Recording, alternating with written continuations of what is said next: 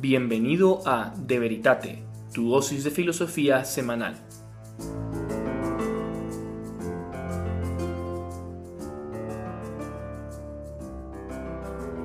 Muy buenas a todos, bienvenidos a De Veritate. Muchísimas gracias por estar aquí con nosotros en este fin de semana.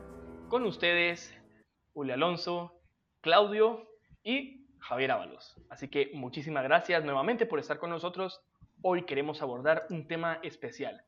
Así que Julio, ¿podrías tú introducirnos el tema que queremos abordar? Pues queremos hablar de la amistad. y en particular del tratado de Aristóteles sobre la amistad en la, en la, ética Nicomaquia, en el libro 8 y libro 9, habla de la amistad, de los distintos tipos de amistad, de qué constituye una amistad, de la amistad de placer, de la amistad de utilidad y de la amistad virtuosa, o pues, la amistad más propiamente benevolencia mutua. Y, y sí, queríamos hablar de esto porque es un tema súper importante, porque tiene mucho que ver con, con, el tema del amor que estábamos hablando antes, porque se conecta bastante. O sea, cuando Santo Tomás habla del amor en la primera parte de la segunda parte, habla bastante de amistad, porque en la amistad eh, se encuentra el amor. O sea, incluso en, en, una relación romántica también es un tipo de amistad, en cierto modo. O, o la relación entre padres, hijos, hermanos, también es una especie de amistad, en cierto modo. Es distinto, ¿no? O sea, no es como la amistad que se tiene con un camarada o algo así, pero, pero sigue siendo algo semejante. Y quería citar a Aristóteles para empezar, para poner en contexto la importancia de este tema. Y él dice que nadie aceptaría estar sin amigos aun cuando poseyera todos los demás bienes. O sea, imagínate, Claudio, si te dijera te puedes ir a una isla desierta y tener como la mansión más épica del mundo y toda la comida que quieras y todos los placeres que quieras, pero vivir solo o vivir sin amigos. ¿Lo harías? Tal vez al principio, en otros momentos te diría que sí, porque la voy a pasar bien, me voy a deleitar, la voy a pasar, la voy a gozar, pero creo que llegaría un punto donde o me vuelvo loco o la verdad me aburriría de un punto de no retorno, ¿no? Porque estaría solo, no tendría con quién compartir bienes, llegaría a un punto donde sería imposible estar ahí. Más bien, quisiera irme a primera hora de esa isla no pudiera estar solo. Sí, sí, a mí me gustaría acá pues seguir a, Santo Tomás en su exégesis de Aristóteles cuando habla de qué constituye una amistad, o sea, qué, cuáles son las, creo que son tres características que hacen que una relación sea realmente una amistad. Pero tal vez primero les preguntaría a ustedes, o sea, ¿qué, qué piensan que es una amistad? ¿Cómo definirían una amistad? Yo antes de definir qué es una amistad quisiera hacer como un breve paréntesis y es darse cuenta lo, bueno, que, que va en parte con la definición de amistad que quiero dar realmente. Y, el punto que quiero decir es, realmente en, en la sociedad en la que vivimos ahora hemos perdido el valor de la amistad, nos hemos aislado de los demás y muchas veces no valoramos la importancia que tiene la amistad porque no hemos aprendido a ser amigos y no son muy, muy pocas las personas que tú realmente puedes ver que tengan amigos duraderos y amigos que realmente sean eso, verdaderos amigos. Y eso creo que es algo preocupante, ¿no? Yo si tuviera que definir la amistad, empezaría diciendo que hay alguien con el que tienes una especie de conexión. O sea, no quiero dar aquí una respuesta tan filosóficamente profunda, pero sí, hay como una especie de entendimiento. Podríamos decir que los dos queremos lo mismo, nuestras voluntades están unidas. No sé qué piensan ustedes. Sí, pero aquí, siguiendo lo que dice el filósofo, es que él menciona que el tener una amistad, que los dos quieran lo mismo, que los dos luchen por el bien de uno mismo, es la verdad primero de maravillarse, porque ya de por sí es raro, porque hay pocos hombres, personas, que si quisieran comprometer en poder dar esto a los otros. Pero entonces, ¿cómo definirían? ¿Definirías amistad? Va, entonces tal vez si, si, tuviéramos que hablar de una definición de amistad, yo diría no solo que los dos queremos lo mismo, sino que queremos el bien para el otro. Está. Y eso creo que es como una amistad perfecta, ¿no? O sea, yo quiero el bien del otro, pero no solo quiero el bien del otro, sino que ambos queremos el bien del otro. Es algo recíproco. Porque yo creo que no puedo hablar de amor amistad si yo quiero el bien del otro y el otro no quiere mi bien. Es que no, no se da como esa relación que requiere amistad. No sé qué piensas vos, Julio, o vos, Claudio. O sea, ¿vos crees que pueda haber amistad solo para un lado, unidireccional? Sí, sí, yo pienso que sea, tal vez lo más fundamental de la amistad es el amor, de una manera. O sea, un tipo de amor por lo menos. Pero ahí tenemos que decir qué tipo de amor. ¿Es un amor de deseo? Pues eso no sería una amistad, pues. O sea, si quisieras una persona como querés una galleta o un chocolate o un vino o un pedazo de carne, pues no es una amistad. O sea, uno no dice que tenga amistad con el vino o con un caballo, como dice Santo Tomás. no puede ser una relación puramente pues, de, deseo, sino que tiene que haber una especie de benevolencia, como vos decís, y, citando a Aristóteles. Para que sean verdaderos amigos, es preciso que tengan los unos para con los otros sentimientos de benevolencia, que se deseen el bien, y que no ignoren el bien que se desean mutuamente. ¿Qué opinan? Yo de hecho ahorita quería añadir una cosa, es que hay una letra de una canción que estuve escuchando, que cabal me hizo pensar, ahorita cabal que, que mencionabas, lo que uno no puede tener amistad con algo, con un, como, ¿cuál era la palabra técnica que usabas? ¿No era una cosa física? O sea, yo no puedo tener una amistad con una cosa, evidentemente, ¿verdad? Sí, porque tiene que ser semejante a uno. Claro, entonces eso me hizo pensar porque había, me hizo pensar en una letra que decía, fuiste el único, así, te suena ilógico, con que quise algo más que físico, algo más romántico. Y yo me puse a pensar, bueno, al escuchar esa parte de la canción me puse a pensar, bueno, es que esto es importante empezarse a dar cuenta que la amistad solo es algo que se puede dar entre personas y entre personas que involucran voluntad e inteligencia. Y uno puede decir, no, eso es muy evidente, eso ya lo sé. Sí, pero yo pienso, cuando queremos a otra persona solo por su aspecto físico, puede ser incluso una relación de noviazgo o algo así, Tal vez ahorita me estoy como saltando un poco la barda, pero eso fue lo que me hizo pensar, la verdad, lo que decías, Julio, que mm, si yo quiero a esa persona simplemente por el lado físico, la estoy tratando al mismo nivel como que si yo quisiera un vaso de vino o una galleta o un chocolate. Es algo con lo que no puedo tener amistad. Es problemático, ¿no? Claro, y si no puedo tener amistad, no puedo tener una relación de noviazgo. O sea, es importante darse cuenta que uno está tratando con una persona no con una cosa etérea o, con un objeto material o físico. Sí, sí, acá los voy a bombardear con citas de Aristóteles porque lo que decís viene, viene al caso. y acá dice, pues también Aristóteles, dice el filósofo, que por consiguiente cuando se ama por interés o por utilidad, como vos decías, Javier, solo se busca en el fondo el bien personal.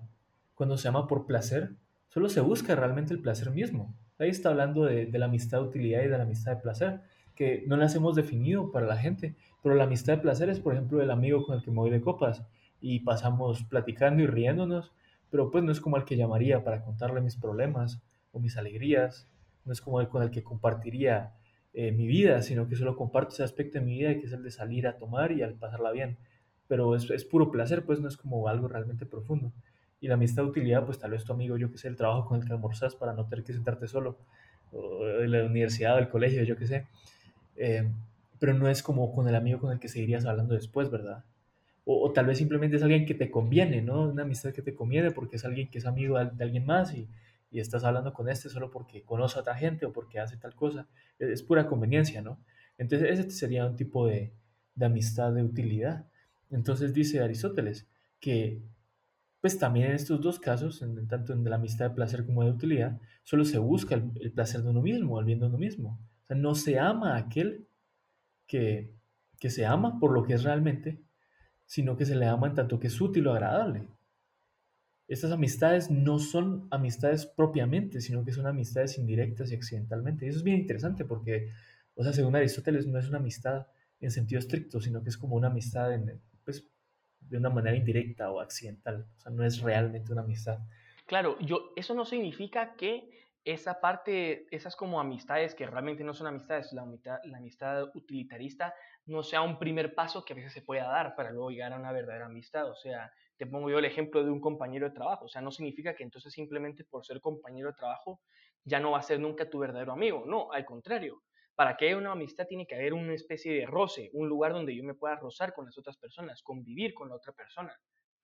Pero precisamente eso es lo que yo decía al principio del episodio. Si no nos damos cuenta que el verdadero objetivo de la amistad es la unión de voluntades, puede ser que en el fondo nosotros creamos que tenemos muchos amigos, pero nunca habramos hecho amigos.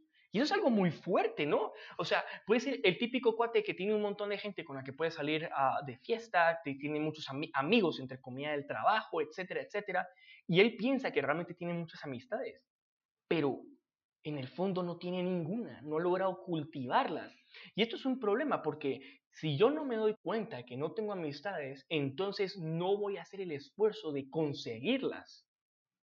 Y como creemos que tenemos amistades porque convivimos con mucha gente en el trabajo, en los estudios, en donde sea, Pensamos que tenemos muchos amigos y no hacemos el esfuerzo realmente de cultivar amistades profundas. Y nos quedamos como en un ciclo vicioso, ¿no?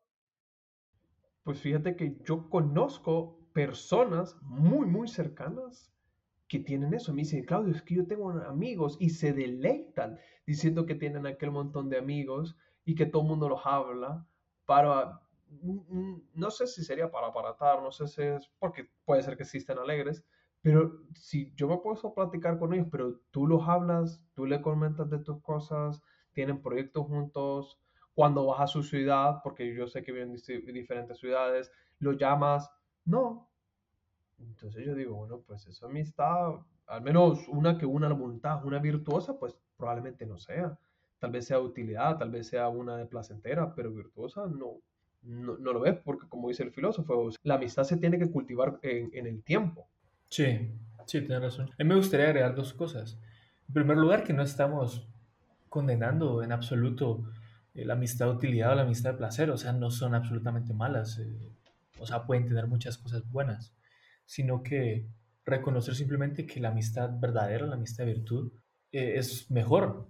Y, ya básicamente, o sea, no es como que eh, dejes de tener amistades de utilidad, pues a veces es bueno tener amistades de utilidad, a veces eh, con esa persona con la que almorzas en la universidad, pues quizás no haya suficiente semejanza como para que haya una amistad real, pero no por eso deberían dejar de, conversar y de llevarse bien, pues. Y ya entrando propiamente, porque pues pienso que, que es mucho más interesante hablar de, de, la verdadera amistad antes que, que esas otras dos que son solo accidentalmente o indirectamente. Me gustaría terminar de definir amistad de la manera que lo hace Santo Tomás en, en la segunda parte, la segunda parte, en la cuestión 23. O sea, da tres características que constituyen una amistad. La primera es la que ustedes dijeron, o sea, benevolencia, es que yo quiero el bien para ti.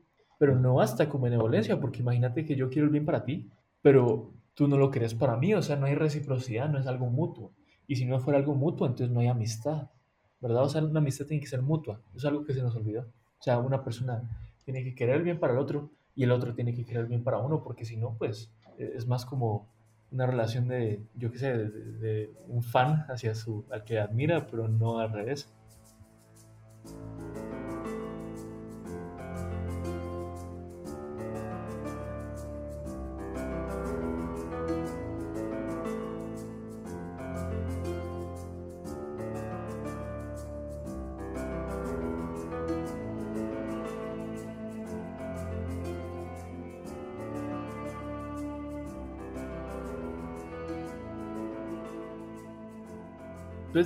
Sea, no es nada polémico, ¿no? Que la amistad requiera reciprocidad, ¿verdad? Sí, pero bueno, o sea, evidentemente no es nada polémico, pero también en parte yo creo que eso abre la apertura a darse cuenta que la amistad es un don, que la amistad es algo dado. ¿En, en qué sentido? Que tú puedes hacer mucho esfuerzo por cultivar la amistad, pero precisamente si el otro no quiere, no va a haber amistad. Por eso también, yo no sé si es la Sagrada Escritura que dice que quien encuentra un amigo, o era Aristóteles, tal vez que quien encuentra un amigo ha encontrado un tesoro. porque, porque realmente es que es cierto, o sea, em, el hecho que se dé la confluencia de dos voluntades es hasta cierto punto algo milagroso, porque es algo en lo que yo no tengo control. Y creo que esto va muy bien en contra de la, bueno, en contra, no, pero esto, esto como es un poco contradictorio a nuestra cultura actual, porque en la cultura actual nosotros queremos tener el control de todo. Pero precisamente la amistad es un espacio donde tú hay algo que no puedes controlar y es la voluntad del otro. El otro que el otro quiera ser tu amigo simplemente porque él quiere. Eso es algo que tú no puedes controlar. Y eso es algo, esa es la parte como de don que tiene la amistad. Y que creo que es, que es una semejanza a, también como a la gratuidad de la creación de Dios. Porque Dios ha creado el mundo, le ha dado el ser a la existencia y tú no has hecho nada para recibirlo. Pues lo mismo con la amistad, tú puedes hacer algo por tratar de ser amigo del otro, pero si el otro no quiere darte su amistad, no vas a hacer nada, no va a poder haber, o sea, no puedes hacer nada para recibirla. Uy, me qué analogía más impresionante que has hecho. Y yo me preguntaba, porque muchos de aquí, creo yo, han de preguntarse, ¿y cómo yo puedo ser mis amistades que puedan ser virtuosas? Porque es cierto lo que decís, o sea, probablemente de las 100 personas que conozca, haya 10 que tal vez quieran disponerse a tener una amistad virtuosa, pero yo creo que sería pues sano para todos el poder decir, ok, cuáles son los fundamentos para ir creciendo en esta amistad virtuosa de que muchas veces nos tocará ser los primeros en dar, ¿no? En, darnos y esperando que haya a veces correspondencia, ¿no? Porque no siempre la habrá. O sea, y aquí pongo un ejemplo claro, o sea, a ti te puede gustar una chava y puede ser que no te corresponda, pero uno de los dos generalmente va a empezar la plática, va a empezar la amistad y ya, uno, ya vendrá después el otro que va a corresponder o no. Entonces, aquí como uno puede ir creciendo en esa amistad virtuosa, pues. Sí, sí, yo creo que esa es la dirección en la que deberíamos ir ahora en la conversación, ver cómo uno puede llegar a eso, porque eh, pues ya dejamos claro que la amistad virtuosa es la amistad propiamente dicha. Quizás también valdría la pena terminar de describir qué constituye una amistad antes de, hacer eso que decíamos. Les dijimos primero que la amistad eh, pues se basa en ese amor que entraña benevolencia, o sea, que yo quiera el bien para ti. También tiene que haber reciprocidad, o sea, que vos quieras el bien para mí. Y además de eso, pues no basta con que nos queramos el bien mutuo y nunca, nunca hablemos. Es en plan, no hemos hablado en cinco años, pero yo te quiero el bien para ti tú quieres el bien para mí. Eso no basta, eso no es una amistad. Para que haya una amistad tiene que haber cierta comunicación. O, pues como lo pone Aristóteles en un término más explícito, dice una vida en común. O sea, él dice que la, lo, que más caracteriza, lo que más caracteriza a los amigos es la vida común, es vivir juntos, esencialmente. Entonces, por eso, o sea, desde un punto de vista aristotélico, aquí a, tirar dardos eh, mortales, o sea, hablar, por ejemplo, de una relación a distancia o algo así, eso es muy, muy difícil como hablarlo desde una perspectiva aristotélica, porque o sea, una amistad tiene que estar fundamentada en cierta vida en común.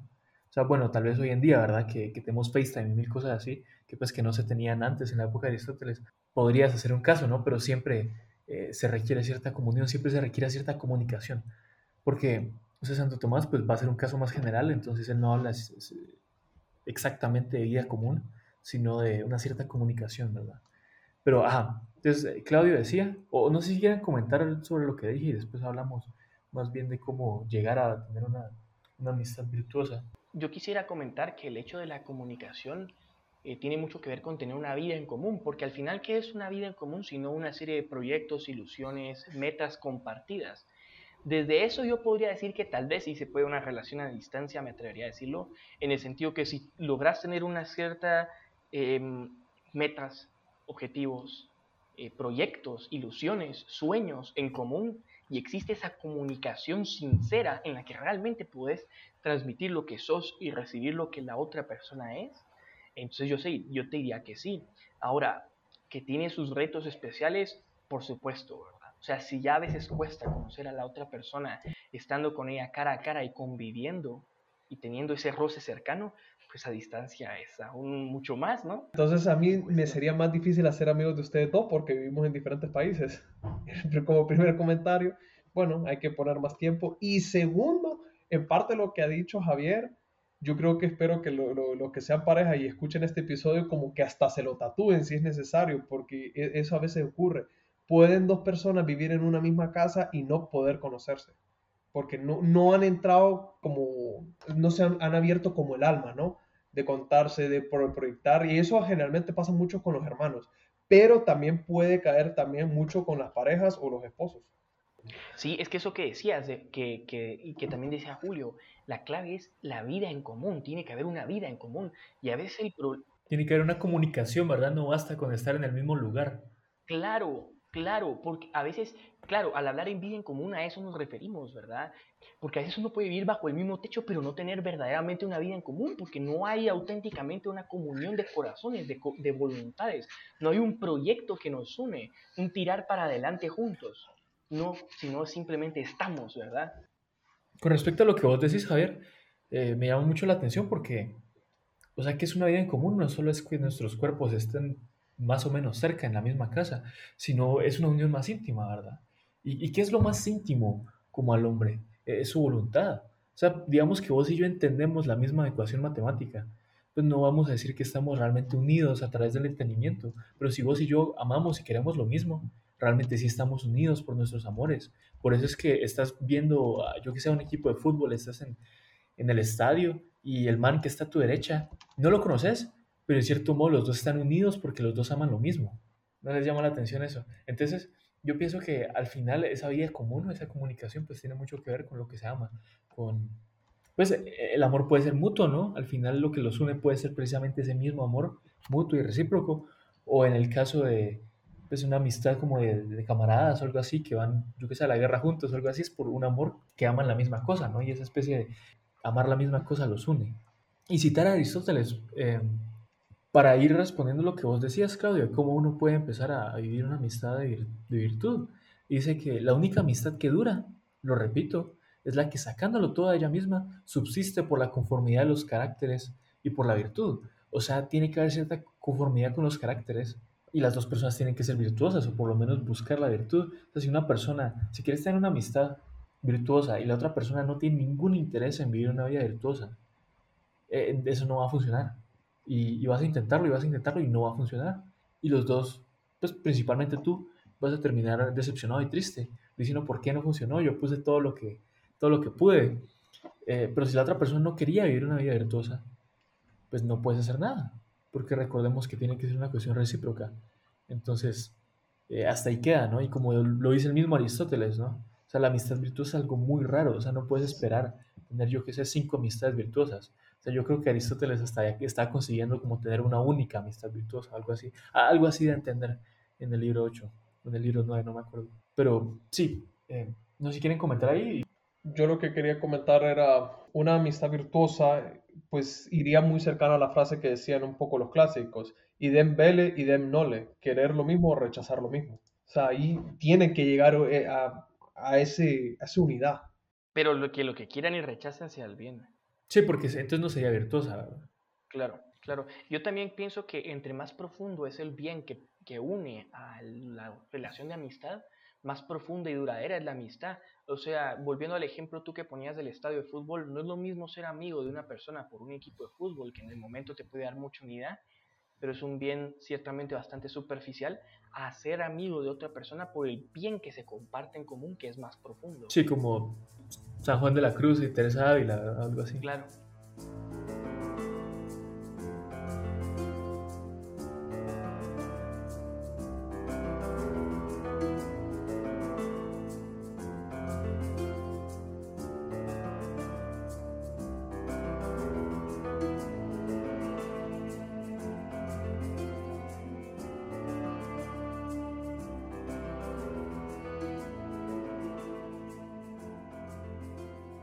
Quedado en cómo uno cultiva una amistad virtuosa con alguien, porque ya nos dimos cuenta de que es la única amistad propiamente, como dice Aristóteles, mientras que las otras son amistades de una manera como derivada occidental, o sea, no en sí mismas.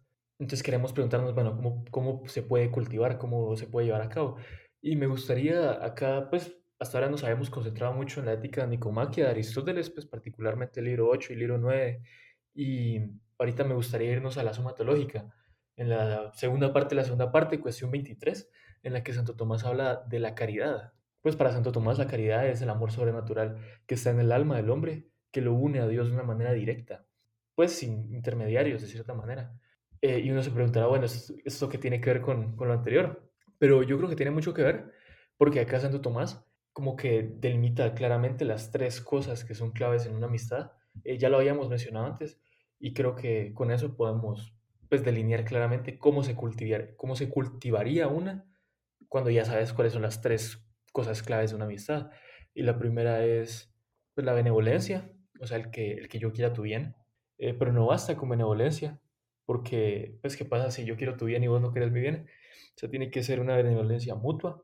O sea, la primera parte es benevolencia, la segunda es reciprocidad y la tercera parte es una cierta comunicación. Todo esto ya lo habíamos mencionado, pero creo que vale la pena volverlo a mencionar para decir que para una amistad, para cultivar una amistad, pues uno tiene que querer el bien del otro, tiene que ser recíproco y tiene que haber una cierta comunicación. Y como dice Aristóteles, la cuestión del tiempo, que también habíamos mencionado. Pues cuando dos crean amistades tan rápidas, ahora estoy citando a Aristóteles, desean indudablemente hacerse amigos. O sea, cuando dos personas eh, se caen bien y quieren ser amigos, pueden quererlo, pero no lo son y no llegan a ser verdaderamente, sino condición de ser dignos de la amistad y de reconocerse bien mutuamente. El deseo de ser amigo puede ser rápido, pero la amistad no lo es. Al final, también como dice Aristóteles, el amigo es el que vive con nosotros, que tiene los mismos gustos, que se regocija con los mismos goces, que se aflige con vuestros pesares. O sea, al final se reduce bastante a tener una vida en común, a un trato. Y, yo creo que ahí querías decir algo, Claudio. O sea, sobre tener los mismos gustos, sobre odiar lo mismo. Me acuerdo que me decías algo ahí.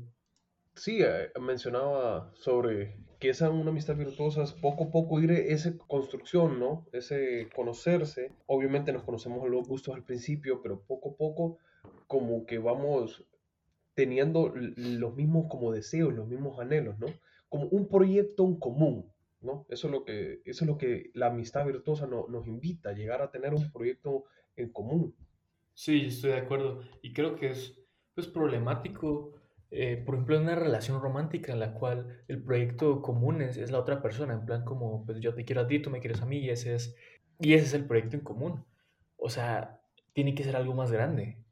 Tiene que, en cierta manera, trascenderlos a los dos. O sea, el amor que los une tiene que ser ese amor a algo mayor, ¿no? ¿Qué piensas vos? Sí, porque una relación de este tipo de, no sé, que estamos enamorados, o que se apela mucho al sentimiento, dirían muchos teólogos, ¿no? Eh, en cierta manera está destinado al fracaso. Primero porque, tiene, como mencionábamos en otros episodios, ese amor humano tiene que estar infundido tiene, del amor divino. Y segunda, ese proyecto de que simplemente nos amamos y ahí como, no sé, nos quedamos en una posición, no sé decir, como estática o ahí, que ahí muere todo, pues tampoco nos vamos a dar cuenta que, no, que nos llena, o sea, ¿no? Una noviazgo sí que sucede mucho, ¿no? Y eso pues lo recalcó nuestra audiencia, con mucho pesar, pero eso está destinado al fracaso. Sí. Entonces al final pues tendría que ver mucho con, con un trato común y con pues gustos y amores en común y odios en común. En cuanto que o sea, si no aman lo mismo, está muy difícil la cosa. Y si no hay trato común, pues también está muy difícil la cosa. O sea, podrías querer que esta persona fuera tu mejor amigo, pero si no están esas dos cosas, se complica la cuestión. Y, y uno se pregunta, bueno, ¿cómo consigo a alguien que, que, ame eso mismo que amo yo y con quien tenga vida en común? Eh, muy difícil, que no sé qué, y efectivamente es difícil. O sea, Aristóteles llega incluso como a sugerir que, que como que uno solo puede tener un amigo así verdadero de virtud. Eh, o sea, no, como que lo sugiere bastante fuertemente. O sea, como que, pues sí es verdad eso de que los amigos de verdad se pueden contar con los dedos de la mano. ¿Qué piensas? No, mucha gente, te lo digo de verdad, tiene sus amigos, ya sea de universidad, de colegio, y prácticamente sus grandes amigos son esos. Ya, o sea, sus grandes, o sea, yo no estoy hablando con la gente que se lleve, que conozca, o con la gente que vamos a decir, lleva 20 años conociéndola, pero porque van al mismo bar. Pero se quedan como, llegan a un punto donde ya no, la intimidad ya no llegan. Y sí, eso lo notaba bastante. Pero para mí, creo yo que sería un error, que sería un error de que solo pudiéramos tener unos amistades virtuosas contadas con los dedos de la mano. Pero es que, o sea, mi, mi, argumento al final para defender la posición de Aristóteles de que son pocas es, es que tenés poco tiempo, o sea, tenés 24 horas al día. No, o sea, para lo que escribe Aristóteles de realmente tener un trato común y de, esa especie de vida en común, de esa intimidad, no puedes tenerlo con 24 personas, no puedes tenerlo con, con 12 personas en, circunstancias ordinarias, o sea, algo que tendrías con tu esposa, pues, y si eso, pues con algunos pocos amigos, o sea, con quién realmente compartís la vida, o sea, si es alguien que miras una vez a la semana, pues difícilmente va a ser del tipo de amistad que escribe Aristóteles. Mira, acá estamos delineándolo todo como como blanco y negro. Obviamente en la vida real no es, no es blanco y negro, pues hay como gris en el sentido en que hay amistades que son medio de placer y medio, pues que también van tirando un poco a lo virtuoso en cuanto que eh, hay buenas intenciones de los dos lados y hay mutua benevolencia y demás, pero quizás las otras personas todavía no son virtuosas o algo así. O sea, no hay que delinearlo así en blanco y negro, diría yo. Por eso es que hay muchas amistades que pueden tender a la virtud sin ser amistades virtuosas en el sentido estricto, como lo describe Aristóteles. Entonces, si, si nos vamos en el sentido estricto, sí defiendo a Aristóteles en decir que, que serían pocas, que serían muy pocas. Entonces ahora me gustaría llevarlo a, lo que concluye Santo Tomás en, en esta parte, la suma, porque está hablando de la caridad, o sea, es bien interesante, o sea, ya hemos hablado de esto en episodios anteriores, de que el hombre está hecho pues para contemplar la verdad y para amar el bien, pero no solo un bien particular o una verdad particular, sino el bien universal, la verdad universal, y eso al final te lleva a Dios en el sentido en que pues solo Dios es ipsum esse subsistens y como dice San Agustín, o sea, la verdad es pues es lo que es. o sea, ¿cómo sabes que, que Claudio, es, cómo sabes que es verdad que Claudio está sentado? Es porque Claudio está sentado, o sea, porque es algo que corresponde con la realidad. Entonces al final la verdad corresponde con el bien y, con, el, con el ser.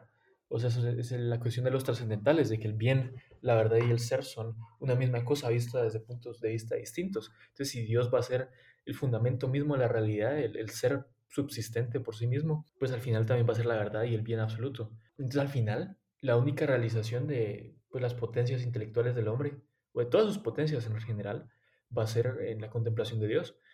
Y, y, es bien interesante, ¿sabes, Claudio? Porque o sea, yo antes tenía una vista que ha cambiado últimamente, va pues por leer más a Santo Tomás, y es de la famosa distinción entre gracia y naturaleza, porque hay ciertas cosas que el hombre podría aspirar, pues solo en cierta manera por sí mismo, y hay cosas que de verdad están por encima de él.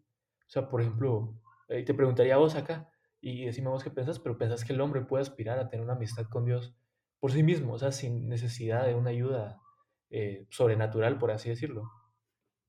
No, yo considero que no están sus potencias activas en poder tener una relación en sus propias fuerzas con Dios. Necesita de alguien que, de, una fuerza que, pueda elevarlo, ¿no? Porque como establecimos en otro episodio del teísmo clásico, o sea, Dios es muy, muy distinto a su creación. Es, está muy alejado de su creación, no, no, no, no se el hombre por sí solo no podría llegar a Dios nunca. Estás, eh, pues ahí estás de acuerdo con Santo Tomás. Te preguntaría entonces, ¿crees que el hombre puede, por sus propias fuerzas, por su misma naturaleza, por su propia naturaleza, amar a Dios sobre todas las cosas, incluso más que a sí mismo? Con la, con la gracia sí. Sí se puede. no, pero sin la gracia, estoy hablando estado naturaleza. Ah, sin gracia, solo el hombre. para, o sea, no podría, o sea, volvemos a sentir, porque neces ¿cómo pasaría, cómo pudiéramos de una manera coherente que el hombre del no, del, de un estado que no es a un estado que es, hace el cambio? Pues Santo Tomás dice que, que sí, o sea, que en el estado, de, pues hace la distinción entre, entre el hombre antes de la caída y el hombre después de la caída, ¿verdad? Y el estado propiamente natural del hombre es antes de la caída. Entonces, antes de la caída, sin la gracia, sin la gracia, el hombre sí podría amar a Dios sobre todas las cosas. No tener amistad, porque la amistad eh, requiere una cierta comunicación. Por ejemplo, tú puedes, yo que sé, admirar a un rey y quererlo sin que sean amigos, ¿verdad?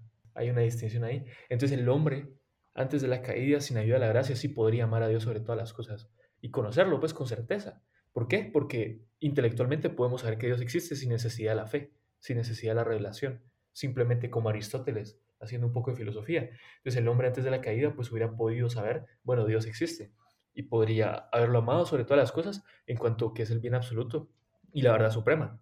Pero en plan tener amistad, en plan tener comunicación y una cierta sociedad, como dice Santo Tomás, es algo que no podría, porque está totalmente fuera de sus fuerzas. Entonces ahí es donde entra la gracia y la caridad. Yo ahí si quisiera un poco pudieras em, expandir ese tema que tal vez no me quedó... Con, ¿Qué, ¿Qué, parte no te quedó claro? Entendido dos temas. Uno que en el estado natural el hombre puede amar a Dios, pero no tener amistad. Yo no se supone que yo tendría que tener, conocer a alguien para poder llegar a amar. Sí, o sea, conocerías, eh, antes, pues en el estado de naturaleza, antes de la caída, el hombre conocería, haciendo metafísica, ¿no? De una manera tal vez intuitiva, que, que Dios o que existe una causa suprema de todas las cosas, un principio del ser de todas las cosas. Entonces lo amaría en cuanto, pues, la fuente del bien de todo y por tanto donde se encuentra el bien de manera absoluta y eminente. Entonces, sabrías que existe, sabrías en, cierta manera, o por implicación o por, por, analogía, más o menos cómo es, y eso te llevaría a reconocerlo por el bien que es y por desearlo por el bien que es, eh, y, a desearlo por el bien que es, pero no en plan amistad o comunicación. O sea, te vuelvo a poner el ejemplo del rey, o sea, un, una persona puede saber que el rey existe y ver que yo que sé es un rey virtuoso y bueno y admirarlo, pero no necesariamente son amigos. Hasta que el rey le extienda la mano y, llega a visitarlo y platiquen, pues tal vez, tal vez pueden entablar una relación de amistad o algo así, pero es algo que no, que no estaría ahí en un principio. Está claro el punto. Okay, entonces sí, es, es bien interesante porque todo viene de esa concepción de Santo Tomás, pues realmente todo el teísmo clásico, de que la creación sale de Dios y vuelve a Dios. Todas las cosas la creación están dirigidas a, la gloria divina. Y en cierta manera amar a Dios en su manera propia. O sea, una piedra que cae al piso, pues está tendiendo naturalmente hacia su fin. Y eso es lo que pues también se llamaría amor natural en cuanto que tiende a un fin o, su apetito tiende a un fin, o la planta que crece también tiende a un fin, o sea, hay un movimiento, hay un apetito, y eso sigue escalando, por ejemplo, en el caso de los animales que, que desean pues de una manera más consciente y luego el hombre que, que ama de una manera racional. Entonces todos, como que toda la creación tiene un fin y se va moviendo a su respectivo fin y llegando a su propia perfección, da gloria a su creador en cuanto que manifiesta las perfecciones de su creador. Y todos a su manera, pues, la piedra a su manera, la planta a su manera, el animal a su manera, el hombre a su manera y el ángel a su manera. Entonces, al final, como que toda la creación está destinada a, a mostrar un amor natural a Dios, pero es particular al hombre y pues al ángel hacerlo de una manera libre. Y por eso es que pueden entablar amistad también, ¿verdad? Porque, porque es necesario que, la amistad sea libre también. Claro, pero lo que mencionaba sobre benevolencia tiene que ser recíproca. Exacto. Y quizás para ir terminando, o sea, me gustaría hacer el punto de que, de que la amistad divina tiene que ser eh, el modelo por el cual juzguemos como el resto de las amistades, como así. Y esto lo saco también de Santo Tomás, cuando él está hablando del amor en, en la prima, en la prima secunde, eh, habla del amor como una pasión, entonces yo esperaba que, que, fuera un tratado más que nada como, pues, antropológico y me contara eh, cómo es el amor animal de los humanos, en plan, eh, quiero una galleta o quiero el vino, o yo qué sé, o sea, ese, ese amor básico, ¿no? No, no un amor a la justicia, no un amor al bien, no un amor a una persona, porque ese ya es un amor racional. Y, y me llamó la atención de que constantemente estuviese citando a, a Pseudo Dionisio, que era pues un, un monje místico del Oriente, como en el siglo IV o V. El caso es que él habla mucho del amor divino. Entonces me llamó la atención porque él tomaba el amor divino como el modelo para todos los amores, incluso pues para el amor animal, o sea, el amor sensible o sensitivo, o el amor como natural de las plantas o algo así, ¿verdad? O sea, toma el amor divino como modelo para todos los demás amores y, de cierta manera extrapola. O sea, está haciendo teología, pues. Entonces creo que podemos aplicar eso al tema de la amistad y tomarlo también como de cierto modo como un modelo. ¿Vos qué piensas, Claudio? Que no solamente es como que se puede como una opción, es que la verdad es una necesidad. Es una necesidad el poder que nosotros podamos poner en ejemplo nuestro, el amor divino, la amistad que pues, efectivamente podemos tener, con Dios para poder ver nuestras demás amistades eh, humanas, ¿no? En el amor humano. Porque si no, quedaría un, en amistades como placenteras, en amistades uh, utilitarias y al fin del día, y al fin del día no nos va a hacer felices, ni va a ser feliz al otro. Sí, sí, igual también me gustaría resaltar que, que va a llevar sus diferencias, ¿verdad? O sea, porque en, en, la amistad entre personas es una amistad entre iguales y eso es algo que simplemente no es el caso con Dios. O sea, tomarlo como modelo, pero también tener en cuenta sus respectivas diferencias, que no son pocas. No, totalmente. O sea, las diferencias son enormes. Y por eso yo creo que deberíamos estar agradecidos que sí es posible que podamos tener una amistad con Dios. Bueno, muchas gracias por escuchar el episodio de hoy. Esperamos que te haya gustado. Por favor, compártelo en las redes sociales y síguenos en Instagram como de.veritate y también a memes tomistas.